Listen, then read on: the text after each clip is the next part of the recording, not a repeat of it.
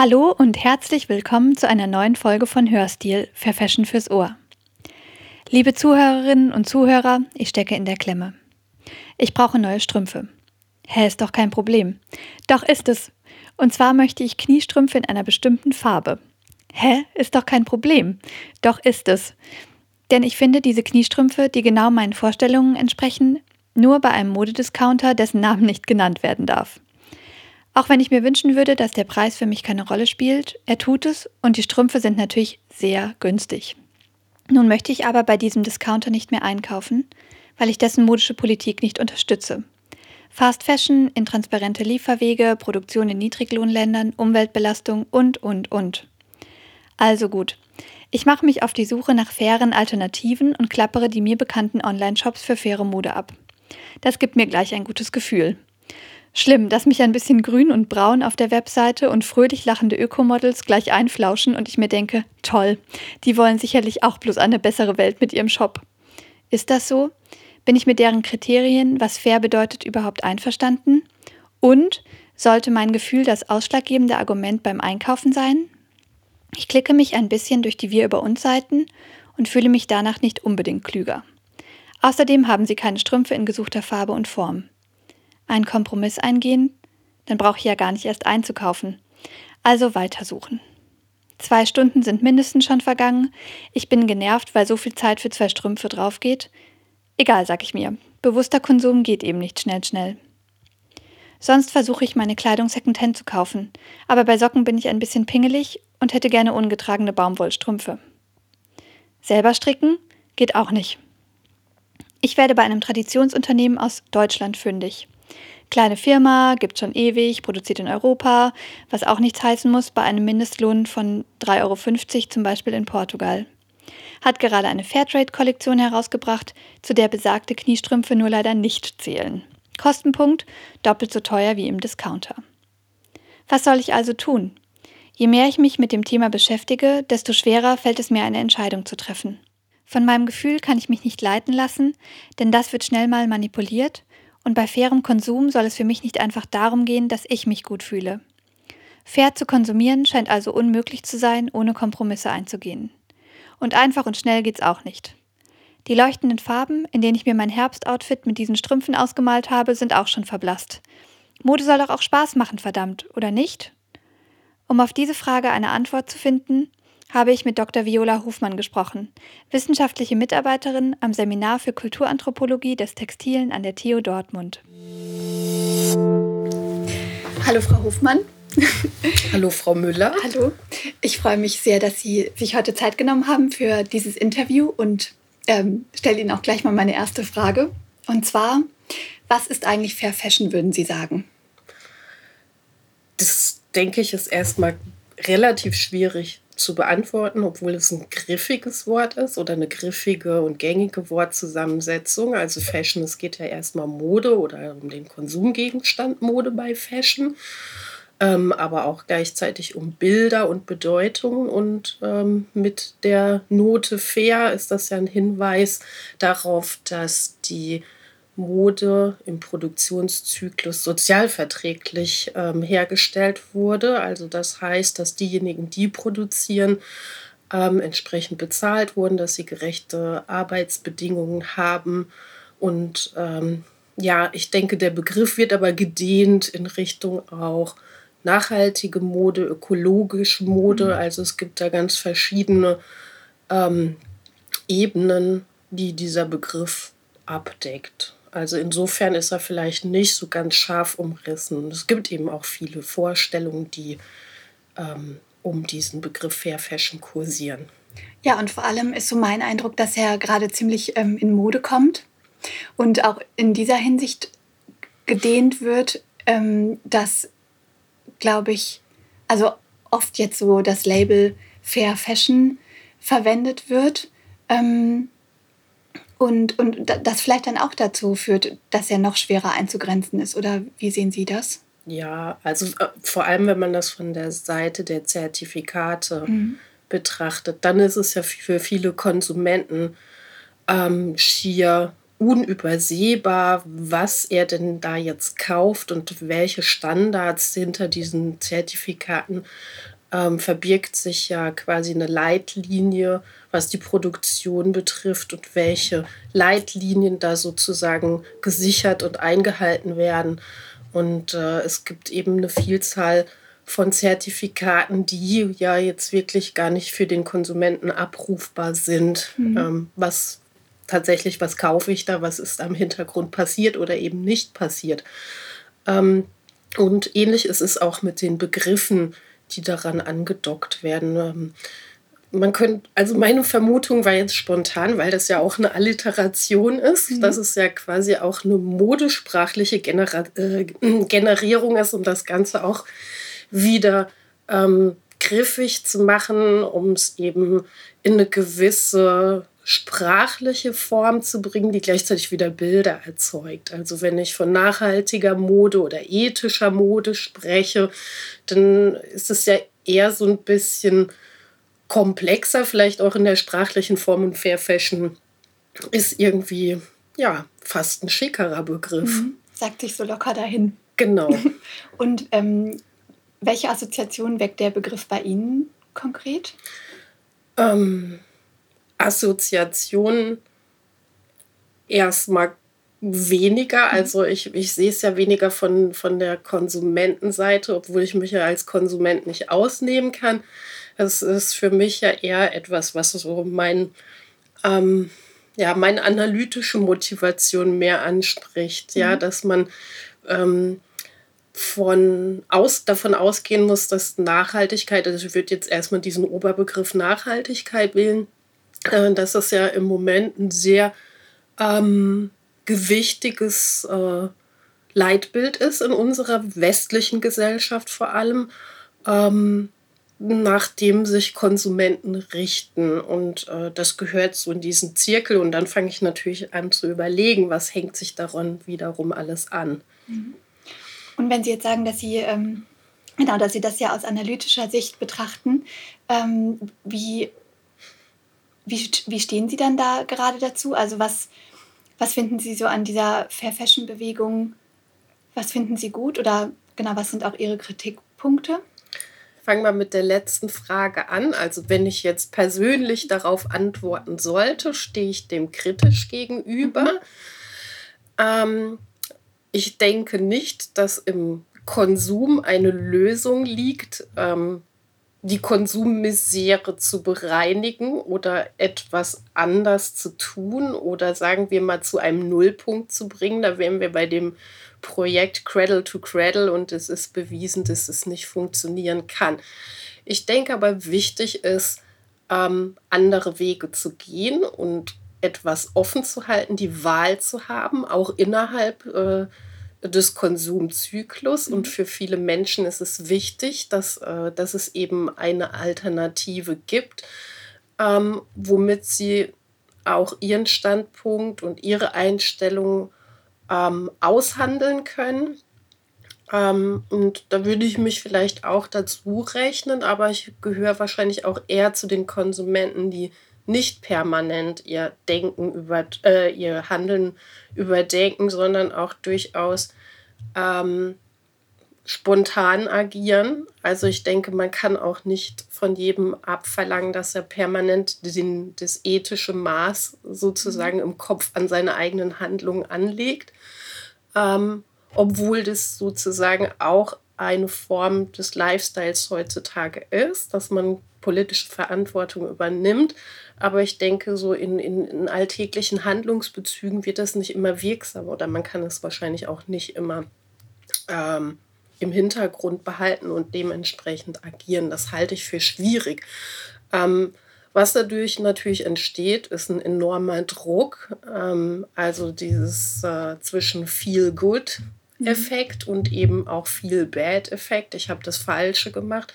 Und ich denke, sobald hier wieder ähm, eine Dichotomie entsteht zwischen richtig und falsch, ähm, wird es dann auch wieder zu einem Problem. Also ethische Mode kann ja dann eben auch wieder ähm, Distinktionsgewinn sein und mhm. kann wiederum hierarchisieren. Ja, ich denke da auch an ähm, Bewegungen wie Veganismus, ähm, ja, Vegetarismus. Ähm, man bekommt dann schnell das Gefühl, mhm. wenn man eben nicht ähm, diesen Leitlinien folgt, dass man das Schlechtere tut. Aber das muss ja nicht sein unbedingt. Ja, ja also das ist eben auch äh, quasi das Paradox der Mode. Und ich, ähm, ich rechne auch ähm, Bewegungen, die mit äh, Konsum, also Lebensmittelkonsum zu tun haben, auch dazu, äh, zu modischen, ähm, zum modischen Kontext und Modehandeln. Ähm, vereinen immer in sich Paradoxien, mhm. ja. Und ähm, es gilt, glaube ich, einfach dazwischen sich verorten zu können. Ja. Ich denke, da gibt es weitere Alternativen, nicht nur das Ja oder Nein. Mhm. Aber dennoch ist kann man doch schon sagen, ähm, Mode, die unter ähm, Bedingungen hergestellt wurde, wo, sagen wir mal, die Menschen, die die Mode herstellen, gut bezahlt werden ähm, oder auch dann Kleidung zu tragen, die vielleicht jetzt nicht so viele Schadstoffe ähm, enthält, die dann in unseren Körper gelangen oder irgendwie oder die Umwelt verschmutzen und so weiter.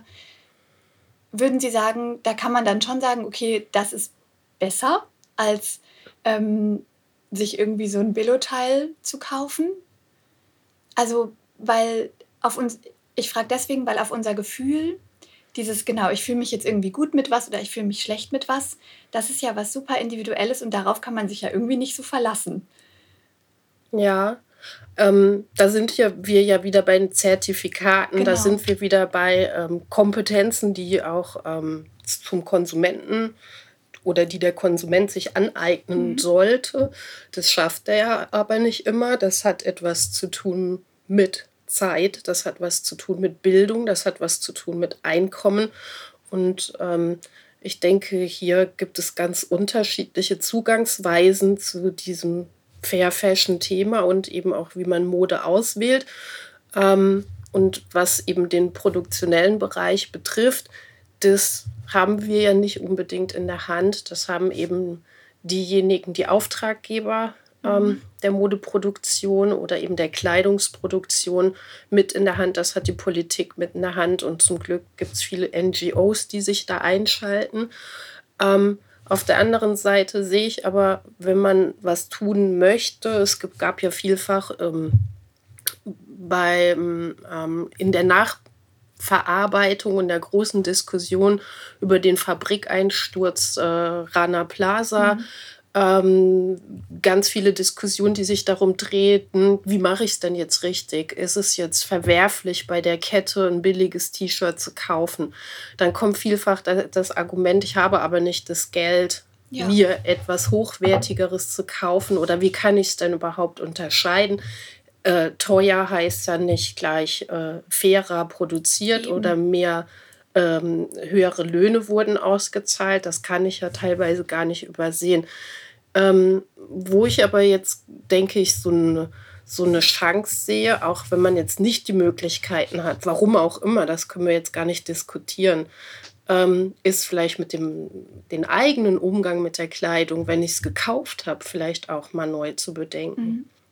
Ja, nämlich sich zu fragen, ähm, äh, muss ich jetzt schnell ein gelbes T-Shirt haben, weil jetzt gelb und nicht mehr pink angesagt mhm. ist.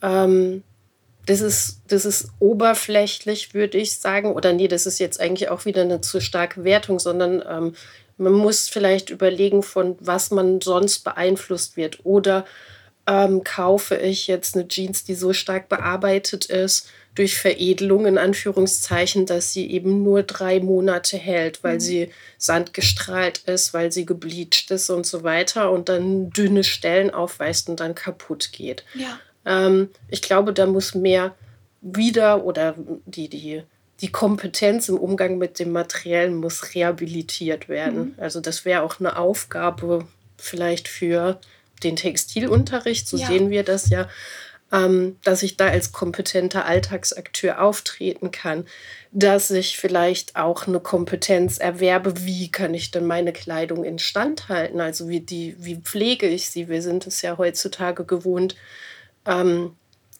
drei Punkte auf dem oder Einstellungen auf dem Bügeleisen zu haben. Das gleiche bei der Waschmaschine.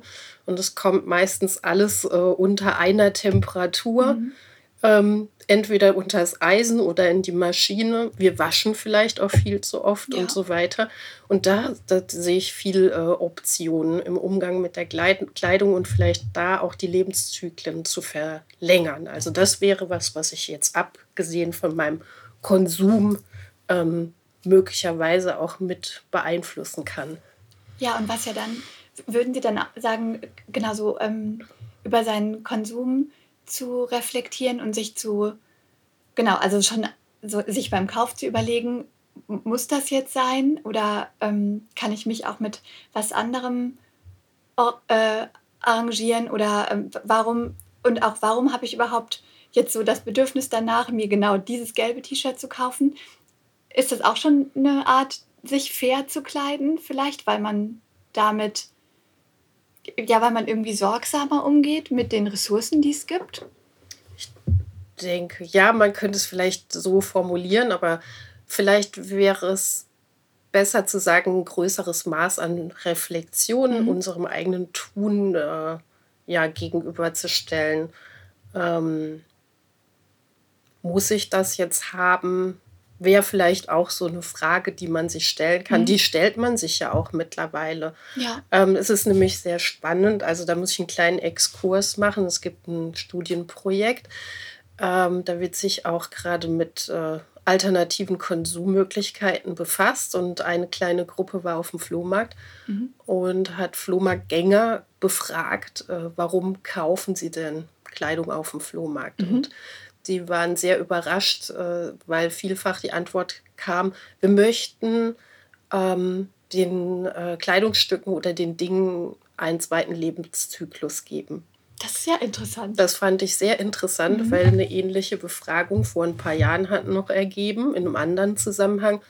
Wir möchten etwas, was aus dem Massenkonsum heraussticht. Das sind zwar Massenprodukte, mhm. aber dadurch, dass sie lange aufbewahrt werden und die ähm, gleichen oder selben Produkte dann irgendwann entsorgt werden, dann wird das äh, Massenprodukt vormals äh, vereinzelt und bekommt einen Unikatcharakter. Ja. Und das war oft die Antwort, ich suche etwas mhm. Individuelles, etwas, ähm, was eben raussticht. Und jetzt hat sich das offenbar, das ist jetzt nicht äh, quantitativ mhm. erhoben, mhm. aber qualitativ scheint sich da was verändert zu haben. Also ähm, gibt es offensichtlich diese Einstellung, die ist offensichtlich verbreitet, ähm, ich sollte etwas tun, ja, also mhm. die äh, eigene Bereitschaft oder diese, diese ja, Motivation, ähm, dass die Dinge im Argen liegen, dass äh, die Ressourcen endlich sind und dass das auch die eigenen Handlungen betrifft. Also muss ich dagegen steuern.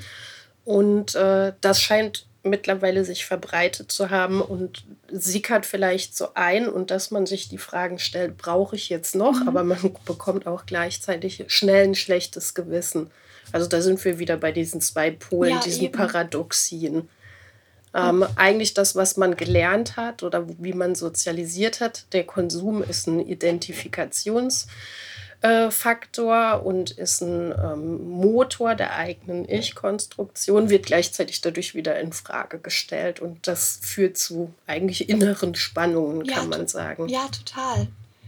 Weil, also so, genau so kenne ich das ja auch irgendwie von, von mir selber. Ich habe ja dann auch mit, ähm, mit irgendwie genau diesem bestimmten Kleidungsstück, was ich jetzt gerne haben möchte, habe ich ja dann auch so ein Bild davon, wie ich damit dann wirke und auftrete. Und ähm, so möchte ich dann irgendwie gerne sein. Und wenn ich das dann quasi nicht habe, dann, dann bin ich anders oder wirke ich dann ja auch anders. Und ähm, das möchte ich ja auch irgendwie in der Hand haben. Also Konsum ist ja auch eine Form von, von ich finde, es ist auch so eine Form, genau, von so einer Art autonomen Handeln, weil ich eben mit dem, was ich was ich konsumiere, wie Sie auch gesagt haben, irgendwie so meine Identität herstelle. Und,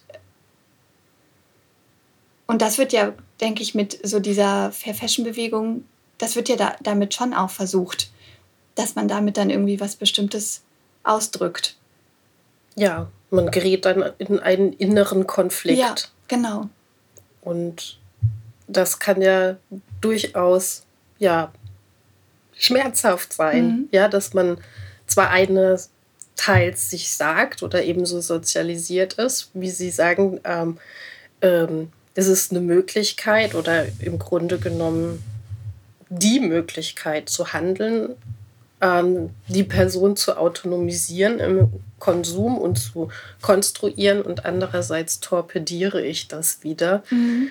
Ähm, durch dieses Generieren eines schlechten Gewissens, was dann quasi sich so als äh, Überprüfungsmodus über die eigenen Handlungen legt und in dem Moment sagt, nein, stopp, das ist jetzt nicht richtig, was du tust, obwohl man es ja möchte. Mhm. Ja, genau, das wäre jetzt auch nochmal meine Frage gewesen, eben weil Sie ja vorhin auch gesagt haben, äh, außer diesem, dass, also wir können nicht, nicht konsumieren und ähm, gleichzeitig funktioniert Kon Konsum aber immer auf Kosten von, von anderen. Ähm, was, was macht denn dann für Sie zusammenfassend vielleicht so ein, ein bewusster Umgang mit Kleidung aus? Also viele haben Sie ja jetzt auch schon gesagt, aber. Ja, also man kann tatsächlich nicht nicht konsumieren. Ja. Also auch wenn man alternativ agiert, ist man immer mit Teil des Konsumsystems. Mhm. Da so viel steht fest. Es gibt kein Außerhalb, es gibt auch kein Außerhalb der Mode. Und das ist ja wiederum die Paradoxie oder das Antipodische. Es gibt ja nicht das Richtig, ohne dass das falsch in Sicht wäre. Ja? ja? Also es ist immer eine Relation.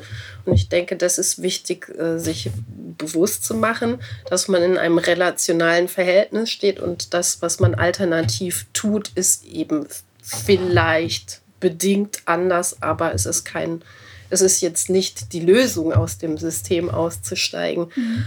Ähm, ja, und was ich ja angedeutet habe, wäre eigentlich eher das in Gänze zu denken. Also einmal die Produktionsbedingungen und am Ende auch die ähm, Konsumtion, wozu eben auch die, der eigene Umgang mit der Kleidung auch dazu gerechnet wird. Und ähm, ich habe ja gesagt, dass ich da persönlich auch oft in die Falle tappe, in meine eigene ähm, ähm, ja, Bedürfnisfalle, also mhm. eben, eben Bedürfnisse zu befriedigen oder eben auch im Konsum zu agieren äh, oder kon konsumentisch zu agieren, ähm, so wie man eben sozialisiert ist. Das ist ja auch ein, oft ein Lustgewinn ähm, zu konsumieren.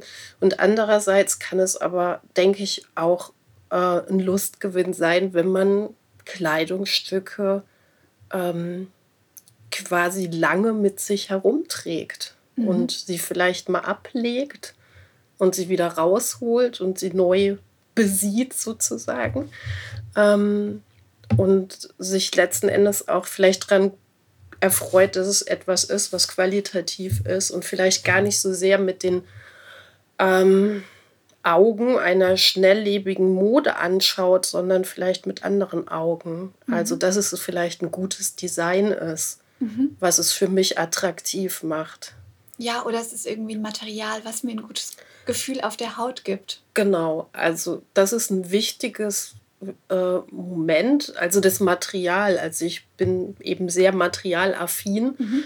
und ähm, ich denke, man muss sich da auch wieder was rückerobern, nämlich Qualität, mat materielle Qualität mhm. oder Materialqualität einschätzen zu können. Mhm. Ich denke, das geht auch vielfach verloren dadurch, dass man so schnell lebig ähm, mit seinen Dingen umgeht und sie entsorgt. Sie brauchen ja auch gar keine Qualität mehr aufzuweisen, keine lange Haltbarkeit, ja. weil das ja im Widerspruch steht. Mhm. Ähm, und die Qualität da auch oft gar nicht mehr vorhanden ist, gar nicht mehr produziert werden kann, weil letzten Endes der Preis das Ausschlaggebende ist. Und ja. da muss man vielleicht einfach das Ganze für sich mal wenden und nicht vom Preis ausgehen, sondern von der Qualität ausgehen und sich überlegen, was habe ich denn letzten Endes davon. Vielleicht ist das ein ähm, Moment, wo ich die Lebensdauer verlängern kann. Mhm. Ja, und ähm, ich habe da mittlerweile großen Gewinn von, wenn ich sehe, etwas hält lange. Ja. Ja, und vielleicht hat man es dann doch ein bisschen bewusster in dem Moment ausgesucht und es ist quasi so der Klassiker im eigenen Schrank und wenn man dann viele Klassiker hat, ja. ähm, dann finde ich das mittlerweile ganz wunderbar, ähm, dass die Kleidungsstücke eigentlich so ein Stück des Weges mit einem gehen. Ja. Und eben muss ich nicht, ähm, muss ich nicht auf, auf irgendwelche muss ich nicht so stark auf irgendwelche Siegel oder auf irgendwelche Versprechungen, die dann wieder die Firmen einem machen, verlassen. Genau, also da, da würde ich fast sagen, man sollte viel selbstbewusster mit sich und seiner Kleidung umgehen mhm. und vielleicht auch für sich einen Stil finden. Ich denke, das ist auch eine Form von Selbstbewusstsein. Äh, zu sagen, ich muss nicht ähm, jeden Trend, also ob das Mode ist, sei ja noch dahingestellt, ähm, jeden Trend oder jedem It-Piece hinterherjagen, sondern ich äh, schaue mir das an, was ich habe, ob es mhm. nicht vielleicht für sich ein It-Piece ist. Ja. Ähm, eben aufgrund seiner speziellen Materialität, seines Designs. Ähm, wir sollten eben versuchen, nicht mehr ähm, nur visuell an Mode ranzugehen, sondern eben auch materiell ja. das Ganze prüfen. Das ist doch ein super Schlusswort. Vielen herzlichen Dank. Ja. Frau Hofmann plädiert also für einen konservativen Umgang mit Kleidung. Möchtest du diesen Weg einschlagen, kannst du dich an dem Prinzip Reduce, Reuse, Recycle orientieren. Wie kann ich meinen Konsum reduzieren? Wie lassen sich Dinge wieder bzw. weiterverwenden? Wie kann ich sie recyceln? Probier es aus. Unabhängig davon, wie ich mich fühle, kann ich entscheiden, ob etwas gut oder schlecht ist. Voraussetzung dafür ist jedoch ein fundiertes Wissen über Kleidung, über Materialien, Produktionswege, Produzentinnen und, und, und. Dieses Wissen wollen wir dir in den nächsten Folgen vermitteln. Wir besuchen Leute, die Kleider machen, beschäftigen uns mit Greenwashing oder lernen, Etiketten und Siegel zu verstehen. Wir können es vielleicht nicht einfacher machen, aber zumindest übersichtlicher. Also bis zum nächsten Mal. Und wieder gilt, wenn dir unser Podcast gefällt, dann abonniere ihn doch und erzähl ganz vielen Leuten davon. Und weitere Infos bekommst du auf unserer Webseite hörstil.net.